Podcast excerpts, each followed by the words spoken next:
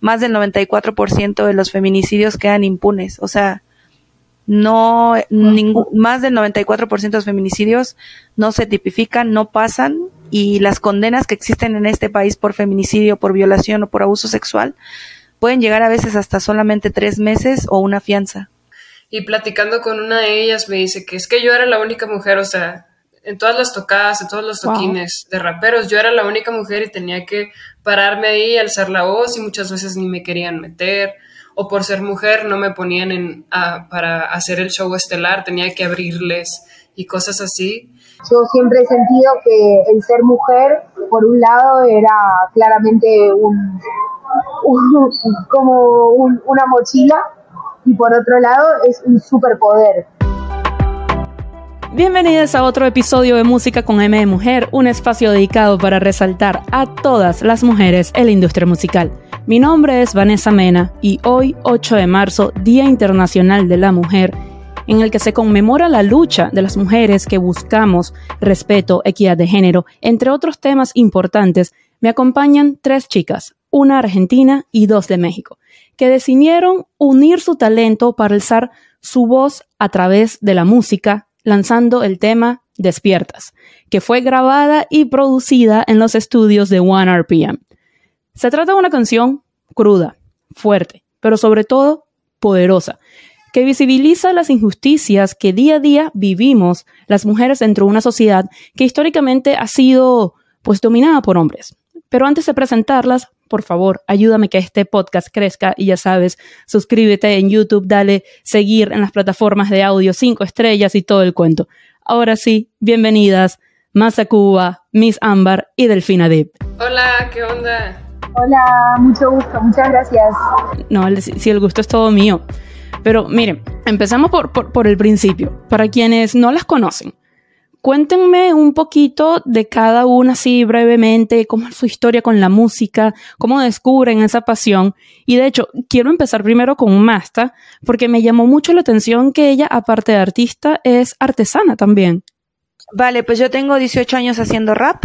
Eh, soy parte de esta cultura, conocí esta cultura que es el hip hop cuando tenía 14 años y a los 16 empecé a escribir mis primeras líneas. Eh, también hago artesanía, artesanía, hago joyería en madera. También soy educadora hip hop, me dedico a dar talleres para mujeres, para infancias y adolescencias con perspectiva de género, talleres de hip hop. Y pues nada, para mí eh, la música es el medio que entendí que voy a que utilizo para sobrevivir en este caos eh, para entenderme como mujer, como persona, como ser humano, como ente en la tierra y, y es una herramienta, es un canal de sanación muy fuerte que, que utilizo y trato de utilizar de forma responsable. Y, y entre eso viene pues eso, tomar conciencia un poco de qué comunicamos y que sepamos que pues el 8 de marzo es todos los días, ¿no? Mientras siga sucediendo esto. Así que pues esta soy yo, tengo 35 años, soy acuario, ascendente Leo, y ya. me encantó eso. Mira, me gustó eso que dijiste que es el medio que utilizas para sobrevivir en este caos. Verdad, me frase casi que me la voy a tatuar. A ver, Ámbar, cuéntame un poco de ti, cuéntanos un poco de ti. Hola, ¿qué onda? ¿Me escuchan bien? Perfecto. Ah, ok. Pues mucho gusto de estar acá, muchas gracias por invitarnos y por escuchar esta canción tan bonita que hicimos desde el corazón para seguir luchando por alzar la voz. Y pues yo soy Ámbar y hace como cinco años que me decidí a, hacer de la música mi vida, hacer del canto como mi día a día. Siempre estuve rodeada de música desde pequeño, o sea, desde los cinco años recuerdo que estaba en coro de esto, coro de aquello, obras o lo que sea. Pero nunca, hasta los 25 años fue cuando me di cuenta que que podía hacer de esto mi vida, vivir de la música y, hacer como un, ser como un canal que transmite arte de alguna manera. Y bueno, hace apenas algún, como dos años decidí irme como solista, siempre había probado con bandas y cosas, pero uno empieza a escucharse a sí mismo, a conectar consigo mismo y, y empezó a fluir todo. Siempre digo que si sigues tu destino y eso que sabes que es para lo que naciste, las puertas empiezan a abrir. Y esa es mi historia, más o menos. ¿Y qué, pasó a los 25 que dijiste como que, uy, puedo y quiero vivir de esto? Eh, pues yo ya tenía una licenciatura, soy nutrióloga también y estaba en la maestría. Me encanta ya, esto. Que me gusta, o sea, sí, era como que siempre me gustó estudiar y todo, aprender, me gusta mucho aprender cosas nuevas. Pero en esa época como que ya empecé a salir más y relacionarme más con músicos y empecé a conocer historias de personas que, que hicieron de la música su vida y fue como, si ellos pueden, yo también, ¿no? Fue como un, el limitante lo tenía yo sola. Siempre veía como, ay, pues me gusta cantar y me encanta, pero bueno, yo tengo que hacer otra cosa, no sé, como que... Y eso pasó, me empecé a relacionar con personas que, que me ayudaron como a, a, crecer, empecé a creer en mí y, y, ya verlo como más frío también, porque en realidad todo esto es una industria. Tuve que hacerlo, pero hay que mantener el equilibrio también. Uf, importantísimo, sobre todo en esta industria. Mira, yo también me rodeo ahorita mucho con músicos y también me encantaría decirte que me, me voy a lanzar a artista, pero no, la voz no te la tengo, no la hay. Delfina, ahora sí, por favor, quiero conocerte, saber más de ti. Bueno, muchas gracias. Eh, mucho gusto también conocerte a ti. Eh, la verdad es que ha sido una experiencia de principio a fin eh, muy intensa hacer esta canción. Eh, hoy es un día muy importante porque esta canción fue hecha con un objetivo muy claro y la verdad es que creemos que lo vamos a cumplir y que lo, podemos cumplir con esta canción porque es una canción que tiene una letra muy poderosa. estamos muy contentas también de haber sido elegidas las tres para hacer esta canción. Es muy especial el, lugar que también la gente de One RPM y Dolby Atmos nos dio porque bueno, hay un montón de raperas y un montón de cantantes y que hayan elegido eh, a estas tres voces, digamos, eh, me hace sentir súper orgullosa, tanto con mí como por mis amigas también, ¿no? Eh, Ámbar no la conocía, eh, así que fue un placer conocerla. Y bueno, de mí te puedo contar que soy argentina, vivo en Bogotá hace nueve años, soy cantante, compositora, rapera, me encanta la música, también la, la utilizo como una, es el canal por el cual me comunico, digamos, con los demás. Eh, y es lo que todos los días me hace pararme de la cama y encontrarle un sentido, la verdad, a la vida, eh, es la música también. Eh, creo que cabe resaltar, y está bueno eh, para cerrar mi presentación, que una de las cosas que más interesantes me parecen de hacer música es que cuando empezamos a hacer esto lo hacemos desde un lugar muy desde el, el juego, desde algo orgánico. Cuando uno empieza a cantar lo hace desde un lugar muy, como una cosa muy que viene con una, ¿no? Entonces, creo que es importante también invitar a las demás personas con el canto a sanar. Eh, no solo por el hecho de que te dediques a la música o que lo hagas con frecuencia, sino como una herramienta para sanar. La música es eso. Así que esta canción llega como a las voces y a las manos de todas para eso, para poder eh, sentirnos más unidas y para sanar también, sobre todo. Total, creo que ahí diste en la clave, para sanar. Y es totalmente cierto lo que dices. Eh, no es necesario ser artista o cantante para sanar a través de la música, porque nosotros como consumidores de la música lo usamos para eso. ¿Cuántas personas no han matado a sus despechos con una buena canción, una, una buena ranchera pues, también? O sea, sí, al final es, es una herramienta muy poderosa que ya hablando un poquito más de despiertas, me llama mucho la atención un, una parte que dice, ya no somos las mismas, estamos despiertas. ¿Quién quiere tomar esta? ¿Ustedes sí sienten que está viendo como un despertar en la sociedad en cuanto a este tema? Yo creo que sí, que no viene de hace poco tampoco, ¿no? O sea, no es como que seamos esta la generación que estamos cambiando. O sea, hay otras dos generaciones atrás o tal vez tres que están, ¿no? Y, y que, y que las generaciones que estuvieron muchísimo antes, el que los, o sea, era, era, o sea, el que lo soportaran era parte de la cultura en la que crecimos, más no es que realmente en algún punto creo que estuvieran de acuerdo con esta realidad.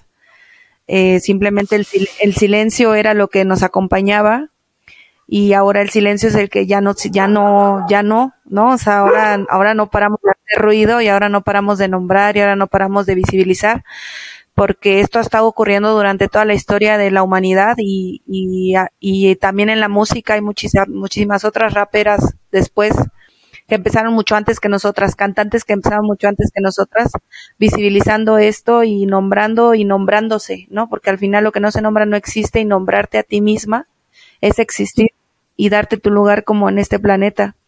Así que yo me identifico muchísimo con esa frase porque creo que no hay otra forma más bonita también ni poética de nombrar la realidad que es que ya estamos nombrando las cosas, ya estamos eso, ¿no? Ya no, ya no somos las que nos quedamos calladas, ya no somos las que nos, que nos, las que aguantamos, ya no somos las que no pedimos ayuda, ya no somos las que estamos y aún así, esto es desde el privilegio de nosotras tener la, la información de lo que es saber qué es un privilegio, qué es la violencia de género, ¿sabes? Pero hay muchísimas otras mujeres que están en otro lugar y aún están muy eh, sumergidas en este círculo de violencia y en este patriarcado y en este machismo y que creo que nunca, por más de construcción, más análisis y más praxis que tengamos, nunca realmente salimos de esto. Siempre podemos reproducir violencia porque somos seres violentos, somos seres violentas también. Así que simplemente es como un día a la vez y saber que, que solas podemos lograr muchas cosas, pero que en la colectividad es donde se puede ver realmente algo más tangible, ¿no? Decía, dice Lorena Capnal, que es una, una feminista del, del, feminismo comunitario, eh, que es una frase que a mí me gusta mucho, que es eso, que la sanación es un, es un proceso individual que se vuelve, que se vuelve colectivo y al final creo que es tomar esa responsabilidad de saber que el sanarme yo y al tomar responsabilidad de mí, también están sanando otras generaciones y también están, estoy ayudando a sanar el linaje de mis ancestras también, ¿no?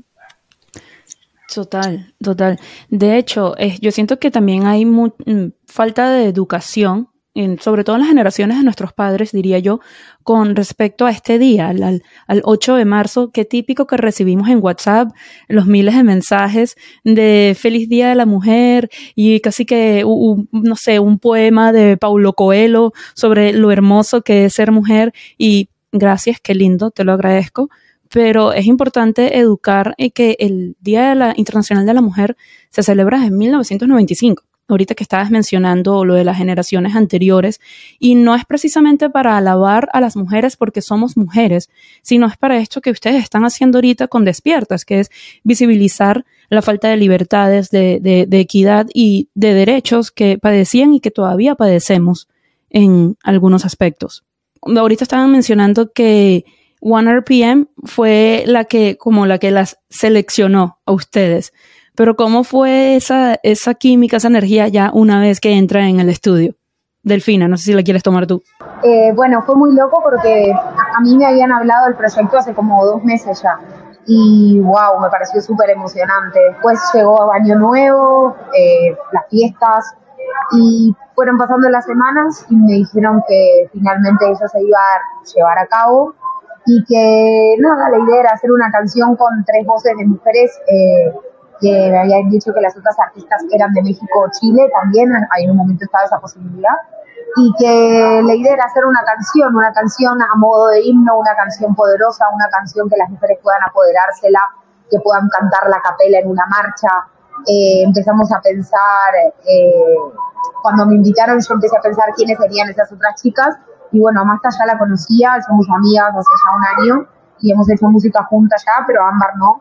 Así que la verdad es que fue una experiencia maravillosa. O sea, yo viajé a Guadalajara para hacer la canción y ya desde, desde, desde ese primer momento en el cual una siente que viaja con la música para hacer algo tan lindo como esta canción, creo que, tiene muchísimo sentido, ¿no? Y siempre que las mujeres nos unimos somos increíbles, así que no tenía dudas de que se iba a pasar. Eh, siempre, siempre algo lindo te llevas, o algo, algo malo también, lo que sea, pero siempre te llevas algo. Y eso se trata, ¿no? Como llevarnos a aprender, conocer, escuchar a las demás, validar las ideas de la otra, festejar también eh, las ideas buenas de las otras, tener la humildad para también que la otra te, te ayude a terminar un verso o vos aportarle desde tu lírica o desde tu flow una corrección desde el respeto a la otra. Eso para mí es, todo el, es el ejercicio más lindo del mundo, como que poder estar en el estudio con mujeres es de las cosas más sagradas y zarpadas, como decimos en Argentina, que me ha tocado vivir este último tiempo, porque se ha dado todo de una manera así, como que he estado muy, muy vinculada con mujeres últimamente haciendo música y celebro ese momento y como que de toda la experiencia me llevo sobre todo eso. Total, no, y Delfino, por cierto, a mí me encanta tu tema, eh, si no me equivoco, se llama Fumando Menos. Creo que es así, no, lo estaba escuchando en estos días y temón. O sea, la letra. Hace una semana. Uf, uf, no, no, no, temo, me encantó, me encantó. Ámbar, ¿y qué tal ha sido tu experiencia? Sé que comenzaste a, a los 25 años y yo siento que antes, ahorita que Delfina pues mencionaba todo el tema de, de trabajar con mujeres, ¿no? En el estudio y toda esa experiencia, yo siento que antes era como que muy de la cultura pop poner a las mujeres una en contra de las otras como siempre era la rivalidad eh, Britney versus Cristina, eh, si lo queremos llevar a Latinoamérica, entonces era que sí, Dulce María y Anaí, siempre en contra a pesar de que eran la misma banda. ¿Cómo sientes tú desde que empezaste a hacer música todo este tema ahorita de, la unión de las mujeres dentro de la industria? Sí, tienes razón. Sí sí se llevó así mucho tiempo ese tema. Pero yo me siento muy afortunada porque ya hay una lucha previa en general, de por sí en el mundo de la industria musical, para los artistas, ahorita todo es un poco más favorable que antes. Pero antes era aún más difícil para una mujer. De hecho, cuando estábamos grabando, llegaron unas amigas de Masta que vienen mm. desde España, que son raperas. Ellas ya pues tienen de que 20, casi 30 años rapeando. Y platicando con una de ellas me dice que es que yo era la única mujer, o sea, en todas las tocadas, en todos los toquines de raperos. Yo era la única mujer y tenía que pararme ahí, alzar la voz y muchas veces ni me querían meter. O por ser mujer no me ponían en, para hacer el show estelar, tenía que abrirles y cosas así. Y a mí se me hace muy admirable todo eso y ahorita como todo se ha ido transformando y que hay más beneficios para nosotras como mujeres y que nos incluyen más, pues estoy bien agradecida. Todavía falta, obvio, pero ya hay cosas que, que en donde se nos toman más en cuenta, a la vez sí, a la vez no, ahí va, pero por eso no tenemos que dejar de, de, luchar y de conocernos más todos y de, de, encontrar una mejor manera de que todo funcione. Total, y también siento que depende mucho como del área en el que esté cada mujer porque por lo menos aquí en el podcast he conversado con mujeres que están ya dentro más de la parte de publicidad, están en la industria musical, pero están en la parte de publicidad y ahí vemos más mujeres, pero de repente también he tenido productoras, por acá llegó a pasar eh, Linda Briseño, mejor conocida como Ella Brick, que fue la, la primera mujer en ganar Latin Grammy como productora del año y miles de veces ella ha sido la única mujer en un estudio. Y ahorita que mencionabas lo de estas raperas que tienen 20 años haciendo rap y que ellas muchas veces eran las primeras, perdón, las únicas mujeres, eso mismo le pasó a, a Ivy Queen cuando empezó con el reggaetón. Era la primera mujer en el grupo este de The Noise. Y si nos vamos un poquito más atrás, con Selena Quintanilla, que muchísimas veces a ella le cerraban oportunidades literal por ser mujer. Y ella lo llegó a decir en entrevistas, por el género, claro, que ella se desenvolvía también. Pero bueno, cambiando aquí un poquito el tema y yéndome más a la música de, cada una, Masta tiene, tiene un tema que se llama Nosotras tenemos, nosotros tenemos otros datos, que hubo algo que me llamó muchísimo la atención, que ahí dices, tu único peligro fue quedarte en casa. Y esa frase me llevó como a buscar datos sobre el feminicidio. Y encontré que la mitad de los feminicidios en el mundo son cometidos por parejas o exparejas de las víctimas. Más cuando tú estabas haciendo esta canción, me imagino que buscaste un montón de información para eso y me llama mucho la atención saber cómo, con qué te encontraste cuando estabas haciendo este tema. Nosotras tenemos otros datos, nace por el feminicidio de una amiga. En el 2018, ah, en el 2018 fue desaparecida durante 20 días y encontraron su cuerpo en, en León, que es un estado, en Guanajuato, que es un estado muy conservador aquí en México. Eh, ella se llamaba Cleo, era lesbiana, era feminista, era parte de una batucada en Guanajuato. Y a raíz de, de su feminicidio es que yo empiezo a escribir partes nada más. Cuando nos encierran en pandemia, eh, pues yo tengo como, o sea, soy militante de, la antipatriarcalidad desde hace muchos años, entonces afortunadamente tengo muchas amigas que son eh, defensoras de derechos humanos, que están en colectivas, entonces eh, siempre estoy rodeada como de información muy, muy veraz sobre estas, estas situaciones y, y anecdotarias, tristemente también, ¿no? Así que eh, empecé a, cuando, cuando nos encerraron en pandemia, empiezo a, a leer las estadísticas y estos, estos números de, que a partir del confinamiento pues aumentan los feminicidios, aumentan los abusos sexuales a niñas, eh, adolescentes.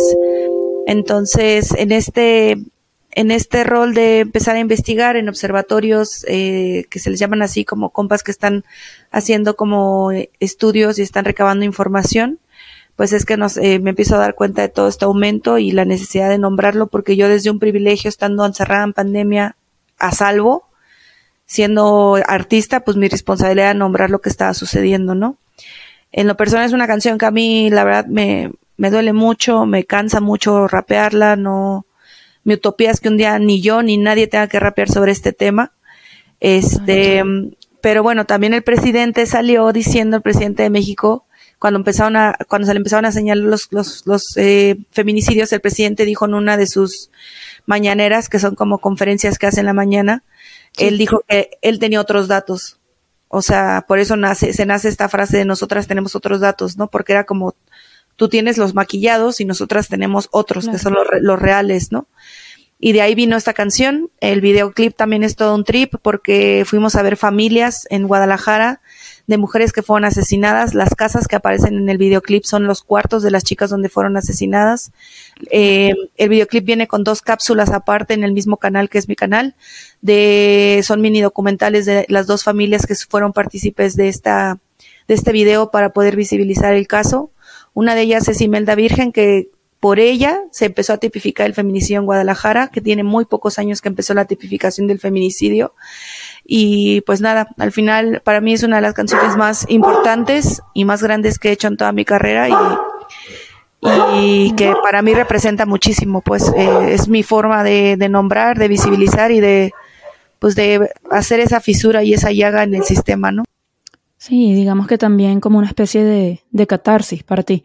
Obviamente esto no va, no va a devolver a tu amiga ni, ni a todas las mujeres que se han ido por culpa del feminicidio, pero ciertamente es, es, un mensaje muy poderoso y como tú dices, esperamos que llegue el punto en que ya no tengamos que estar cantando sobre esto, porque de hecho, hace poco yo subí un video hablando sobre el feminicidio de Valentina Tres Palacios, eh, que Delfina, creo que estás ahorita en, en, estás en Bogotá, ¿no? A mí me llamó, y a mí me llamó mucho la atención que cuando yo subo el video, y digo claramente el feminicidio de Valentina Tres Palacios, me responde por privado un, un chico con el que yo estudié hace mucho tiempo en, en, la escuela y me dice, no es feminicidio, eh, fue un crimen pasional, por lo que no lo puedes definir como feminicidio.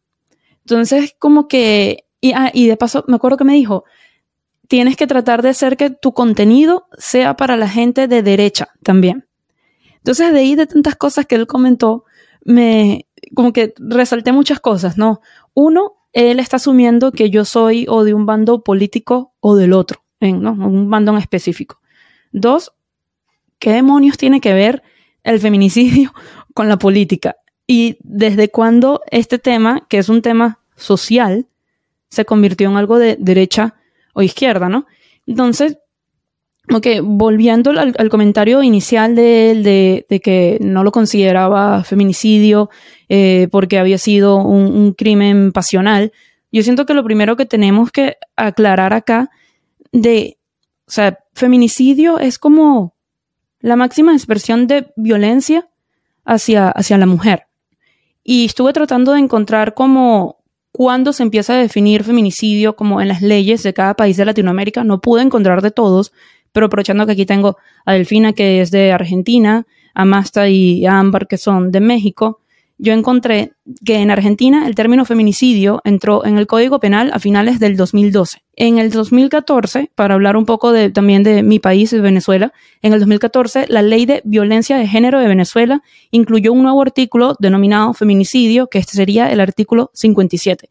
Pero ahora, en donde aquí le respondería el comentario que me hizo este, este chico, sobre que no se puede decir que es un feminicidio porque fue crimen pasional, fue lo que encontré, ahorita que mencionabas más, eh, mencionabas eh, a México, ¿no? Y lo que había dicho el presidente, encontré en el Código Penal Federal de México que esto siento que sí aclara una vez por todas este debate, que es el artículo 325, y él dice que eh, se considera feminicidio cuando existen las siguientes circunstancias. Uno, la víctima presente, la, víctima presente signos de violencia sexual de cualquier tipo.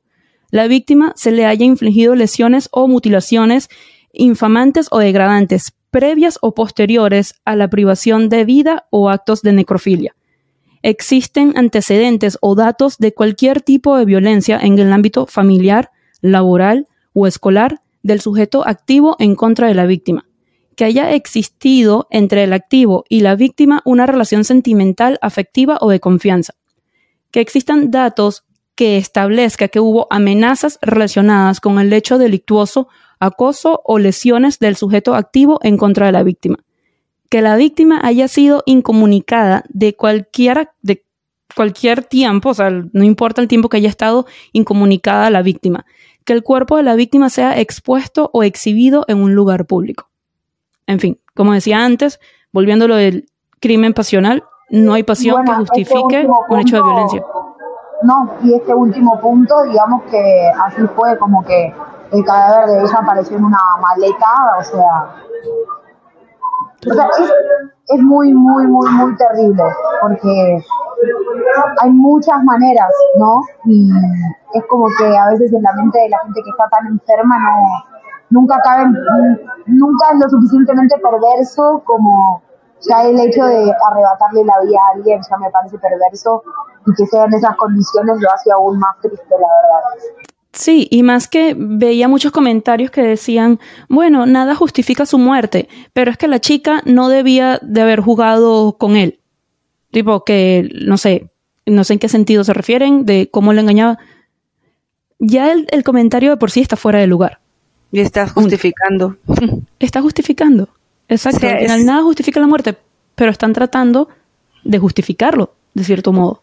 Es muy fuerte, hay que entender que es también cultural eh, de la estructura en la que vivimos. Al final también nosotros reproducimos machismos. Y solo como dato, aquí en México los feminicidios comienzan en el 93, por ahí, por 1993, 1992 en Ciudad Juárez. O sea, el término del feminicidio viene por Ciudad Juárez, que Ciudad Juárez es una fosa de mujeres, como ya lo es todo el país y no solo de mujeres, de hombres, de defensoras de, del medio ambiente, defensoras del agua, de toda persona que esté y no esté, que no esté de acuerdo con cómo funciona el Estado, pues sabemos que nos desaparecen y punto, ¿no? Pero en cuanto a los feminicidios, es, pues se expandieron, ¿no? Fue un cáncer que empezó en, en Ciudad Juárez y empezó a tomar en toda la República Mexicana y, y bueno, en todo el mundo, o sea, en realidad los feminicidios no hay, por muy primer mundo que exista, no, nadie se está salvando de esta violencia, ¿no? que es una relación de poder donde eso, al hombre se le educa con el poder de pensar que tiene poder sobre la vida de alguien más, ¿no? Y que si no está recibiendo lo que él quiere, pues puede disponer de alguien y, asesinarle, ¿no? Simplemente porque, porque quiere y porque puede y porque otro dato muy importante dentro de este país es que más del 94% de los feminicidios quedan impunes, o sea, no, ningún, más del 94% de los feminicidios no se tipifican, no pasan y las condenas que existen en este país por feminicidio, por violación o por abuso sexual pueden llegar a veces hasta solamente tres meses o una fianza. Realmente es una burla, o sea, es una burla el, lo que significamos en este país las mujeres y en el mundo entero. Y, y ahorita que dijiste este punto de no exhibir el cuerpo y todo esto, justo aquí en México se abre una ley que se llama la ley Ingrid, porque Ingrid Escamilla es una chica que fue asesinada por su pareja, la pareja la descuartizó y acomodó por todos los eso fue hace no mucho, ¿no? Eso fue creo que final en el 2022, por allí. No, no, no, tiene ya más tiempo, creo que 2020 por ahí. Y entonces el esposo la descuartiza, pone los pedazos en toda la casa, toma fotografías de toda la casa, los periódicos, como les encantan los medios, la nota amarilla y el morbo porque es lo que vende, pues miles de medios sacaron las fotografías de sus pedazos del cuerpo destazados, de la casa llena de sangre, y de ahí es que las se convoca ahora la ley Ingrid, donde supuestamente, y digo entre comillas, está penalizado que los medios y las personas eh, muestren, ¿sabes? Como los cuerpos o los rostros de las chicas, de las chicas asesinadas. Eso y ahora acaba de, al parecer, de aprobarse la ley Malena, que María Elena eh, Ríos es una, una saxofonista aquí en México que fue atacada por un, por un senador de Oaxaca, fue atacada porque quería, quería con que, pues quería seducirla, ella le dijo que no y él la quiso matar, la quiso matar con ácido. Entonces ella quedó disfigurada de la mitad de la cara, de sus manos, eh, es compa de nosotras y ahora está ella haciendo un juicio porque acaban de dejar eh, libre al, al, que quiso eh, asesinarla, diciendo que como, como ella vivió, entonces no es un feminicidio y no es grave, solo son lesiones. O sea, como que, como que, ¿qué es peor entonces en este sistema? Que, que te intenten matar y quedar viva, eso es peor. ¿Sabes? Porque entonces no hay ningún delito a perseguir. Como no la mató, no hay nada que hacer, ¿no? Entonces, eso está sucediendo hace dos días que lo dejaron libre a este hombre y es parte del Estado, ¿no? Es un senador de Oaxaca. Y ahorita cuando mencionas el tema de las violaciones, también cuando pasa mucho, cuando demandan a una figura pública por cualquier tipo de acoso sexual o violación, siempre es la mujer la que tiene que estar tratando de defender su verdad. Siempre es la mujer la que tiene que encontrar la manera de que le crean, porque siempre le van a creer primero al hombre, y más si es una figura pública. Sí, lamentablemente estamos un poco como acostumbradas a que siempre se nos haga responsables, ¿no? De muchas de muchas de las errores de la sociedad en general, sin, sin ánimos de victimizarnos, ¿no? Es importante diferenciar. Las mujeres no nos victimizamos. Eh, vivimos en un sistema absolutamente injusto e incluso también para los hombres es muy injusto eh, y lo que nosotros estamos pidiendo es un nuevo orden, una deconstrucción general, ¿no? Como no solo de, las, de los hombres, sino tanto de la gente, de las mujeres mayores, de la gente grande. Hay muchas generaciones que, que se, se resisten mucho al cambio y la generación de nuestros padres, ¿no? Eh, donde siempre está bueno estar teniendo esas conversaciones de un ida y vuelta con los padres para ver en dónde están ellos parados y qué puede aportarle una como hija. Creo que es importante repensar muchas, muchas maneras de vincularnos y de, convivir ¿no? entre, entre humanos en la sociedad en general. En, en, la música, digamos, para nosotras, que es el universo en el cual nos movemos, es constante y es una realidad, tanto en los festivales como en los conciertos eh, de pronto un poco más pequeños, eh, las playlists, eh, es como, es una realidad con la que nosotras convivimos, pero no es lo suficientemente fuerte como para sacarnos las ganas de hacer esto, desde mi lugar por lo menos. yo siempre he sentido que el ser mujer, por un lado, era claramente un, como una mochila y por otro lado es un superpoder, como si fuera una, una superhéroe y es fuera un superpoder. Ser mujer es un superpoder. Entonces hay dos opciones, o, o me quedo en un lugar de no visibilidad, de no animar a alzar mi voz, de creer que para qué, si total no vale la pena, si igual los hombres no van a dejar de pensar como piensan, si la gente no va a cambiar por escuchar la música que hacemos. Y sí, eh, hay, que, hay que vivir y hay actuar como si cambiar el mundo fuera posible hay que levantarse todos los días y creer que esa posibilidad existe y no que es una utopía y que mejor no hagamos nada porque para qué es y igual hagamos lo que hagamos van a venir y lo van a pisotear. No importa, o sea, de 10 semillas que tiradas, así las pisen, una, dos crecen. Entonces, ese es un poco el mensaje de esta canción también, como estamos cansadas, ya no somos las mismas, tenemos muchas cosas que decir y no queremos gritar para ser escuchadas, tipo, queremos que nos escuchen desde la palabra, de la canción. Pero no, al final, 20 puntos para artistas como ustedes que utilizan sus medios para hablar por aquellas que no tienen una voz o que por miedo no, no se atreven. Pero bueno, ahorita para cambiar un poquito la dinámica y traerle ya aquí otro, otro flow al, al podcast un poquito menos serio, vámonos con unas preguntas que normalmente generan un poco de debate. Ámbar, voy contigo primero. ¿Cuál fue la mejor década para la música. ¿Cuál fue la mejor década para la música? Las demás después pueden opinar. Pues, no sé, qué pregunta tan difícil como es como cuál es tu película o canción favorita, ¿no? Pero yo creo que así la mejor época para la música en donde se vio como una revolución o un cambio fue en los 60, 70 o sea, no significa que escuche todo el tiempo esa música, pero creo que desde ahí vienen los inicios de muchas cosas que empezaron a pasar más adelante. Eh, y esa es la escuela de todos. En algún momento tenemos que empezar a escuchar música de cualquier género de esa época, lo que se estaba haciendo ahí, es como el lenguaje, el inicio del lenguaje que después ahorita se usa para samplear, que se usa pues figuras en la oh, voz que de ahí nos podemos guiar, o sea, tanto como soul, jazz, funk, eh, no sé, yo de, Coincido. de ahí te puedo decir que, que, que mucho de lo que yo canto hoy en día está influenciado en esa época. Me encanta. Más para ti, ¿cuál sería? No, sí, no, es que aquí no hay una respuesta equivocada. Esto es lo que es para cada quien y coincido contigo ahí. Sí, yo coincido también con Amber. Yo creo que los finales de los 60, principios de los 70, eh, la música reflejaba también mucho lo que estaba pasando en las calles, por eso nace el hip hop, por ejemplo. No, el hip hop, el hip hop nació a finales de los 60 y nació no desde un lado superficial estético, sino nació de una necesidad de existir y de nombrar la violencia que se estaba viviendo, ¿no?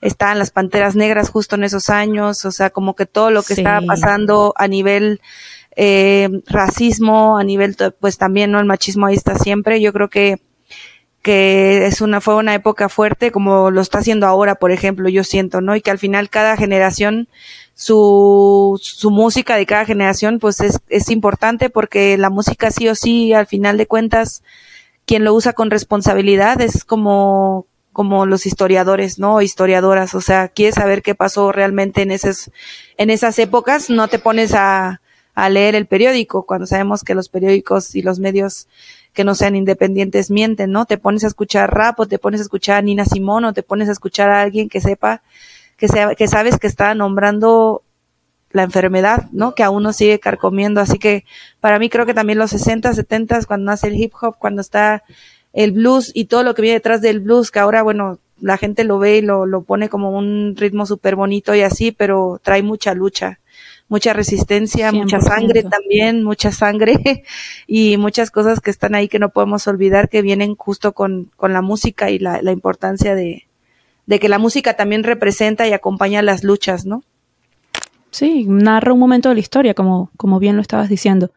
Y Delfina, para ti, ¿cuál sería esa época? Yo coincido con las chicas, eh, creo que esa fue una época muy clave, pero me parece que tanto en la música como en el arte es muy difícil elegir una década, porque todas vienen de la mano de la otra, o sea, de la anterior y de la que le sigue. Es como, es muy difícil elegir porque siempre está influenciada por el pasado y la música siempre trae algo del futuro. Entonces yo creo que es muy difícil para mí personalmente elegir una década, eh, porque también algo que siempre me llamó la atención fue eso, que la música se divida por décadas, me parece lo más abstracto del mundo la música, pero sí hay como corrientes, eh, periodos, ¿no? Se podría decir yo creo eso, creo que esa fue una época muy clave porque como que también la música se empezó a utilizar como una herramienta de protesta, de lucha, eh, y por ese lado creo que esa fue una época clave, pero me quedo con todas las épocas. Miren, chicas, ¿quién es esa mujer en la industria musical a la que le dan cinco estrellitas? Eh, para mí siempre Nina Simón es mi referente más grande eh, como mujer, como persona, como lo que, claro, permitió que viéramos y lo que está en sus documentales y en sus entrevistas y en su música y en su voz. Creo que es una mujer que admiro mucho y para mí siempre ha sido como, como referente grande así en cuanto a la música hablamos. Para mí, eh, ella, eh, Nina, Nina Simón y en el rap Anita Tijoux o Missy Elliott para mí son creo que dos personas que admiro mucho, Queen Latifah también, pero pero si me si tengo que escoger una, yo creo que Nina o Aretha Franklin. Bueno, bueno, que todas han tenido vidas bien bien complicadas y y muy inspiradoras, así que bueno, para mí son ellas. Para ti, Delfina, ¿cuál sería esa mujer? Mm, para mí, Chabela Vargas. Eh, si bien no es actual, digamos, también fue, fue, es y será para mí una mujer que me ha marcado desde su manera de interpretar las canciones, eh, desde su manera de estar parada en la vida, eh, también su manera de cuestionar mucho la industria y de hacer un nuevo camino, su propio camino, para mí ella. ¿Y Ámbar, para ti? Mm, pues, si te soy sincera, yo de las primeras mujeres así que admiré como cantante fue Selena. o sea, desde chiquita es la primer mujer así que me acuerdo bien de haber conocido su historia y que me afectara, que pues que la mataran, o sea, ahí podemos ver un caso como súper obvio de violencia hacia la mujer. Y, no sé, todo lo que logró cuando ella estaba viva fue tan importante y abrió tanto camino para las mujeres. Y aún después de que falleció, toda la historia que ha marcado y sigue marcando se me hace bien fuerte. Y creo que ella. De hecho, tengo acá atrás, creo que no se ve, detrás de mí tengo un vinilo de ella. Y es impresionante como incluso las generaciones más pequeñas también la, conocen. Mira, la tiene, Masta la tiene tatuada, me encanta. Amo. Miren, ahora sí, para ir finalizando. Cada una, dígame una canción de una artista femenina que para ustedes sea un himno. Eh, para mí, eh, yo aprendí de Danay Suárez. Bueno, es que yo ahorita estoy escuchando mucho a Rosalía. Me gusta cómo dice las cosas. Me gusta cómo las dice, como, no sé, representa como de cierta forma una mujer moderna. No, no voy a decir a todas, ¿no? Porque cada quien. Pero la forma en la que ella dice las cosas y las expresa me gusta mucho. O sea, cuando habla de desamor, cuando habla de amor, cuando habla de, de salir de ¿Tu fiesta. canción favorita de ella ahorita? De ella ahorita, despecha. Delfina, ya lo dijo, falta Masta. ¿Lo lograste? ¿Conseguiste una? Sí, yo creo que sería Todo cambia de Mercedes Sosa. Sí. Bueno, chicas, en serio, de verdad que muchas gracias por, por estar en el podcast, pero en especial por usar su arte para hablar por aquellas que, que no lo pueden hacer y de cierto modo también como informar a, a los demás, aquellos que carecen de esa información que puede que no la tengan al alcance y por ser luz en la oscuridad para, para muchas. Gracias a ti por invitarnos, muchísimas gracias. Es muy importante amplificar el mensaje y alzar la voz, así que gracias por ya ser parte de Despierta también. Gracias, qué linda, qué linda. Gracias, Vane, por todo. Qué chido poder conectar y que, pues esto, que estos diálogos se sigan abriendo porque son súper necesarios y qué chido que existan estas plataformas y si no existen pues hay que hacerlas, ¿no? Así para que para que tengamos siempre cómo sostenernos, eso creo que es importante, así que aplaudo mucho que tengas esta iniciativa de este podcast y de este proyecto y nada, qué chido también nuevamente ver a la Delphi y a Ámbar y, y pues nada, que no se olviden que todos los días se lucha y que se lucha aunque no te falte nada. Así es. Muchas gracias, Vane. Gracias por invitarme, por invitarnos y gracias a todas las personas que nos escucharon en Música con M Mujer. No, qué bellas. Las quiero ya, o sea, ya. Y soy ya fan de Despiertas. Y bueno, gente linda, déjenme en los comentarios en las redes sociales qué tal les pareció este episodio, qué temas quisieran que toque más adelante, a qué invitadas les gustaría ver pasar por este podcast. Sigan la cuenta en Instagram, TikTok y Twitter como arroba música M de mujer, sin el con. Mi cuenta personal es arroba vanemenag y obviamente tienen que seguir a estas reinas. Por favor, Delfina, ¿cómo te encontramos a ti en tus redes sociales? Eh, me encuentran como Delfina Viv, eh, ahí como está, Delfina D-I-B, eh, en Instagram y en todas las plataformas me encuentran así. Genial. Ámbar, ¿a ti cómo te conseguimos? Ah, bueno, a mí todos lados me pueden encontrar como Miss Ámbar, ms.ámbar, mi Instagram es ms.ámbar, c por Carvajal. Ah. Eso. ¿Y Masta? Yo estoy como Masta Cuba, así Masta, son dos palabras, y Cuba con Q, con Q de queso, de qué, de quieres. este, y estoy en todos lados, igual Spotify, Instagram, Facebook, Masta Cuba. Ya lo saben, gente. Así que nada, un beso, se les quiere, y esto ha sido todo por hoy. Bye. Bye.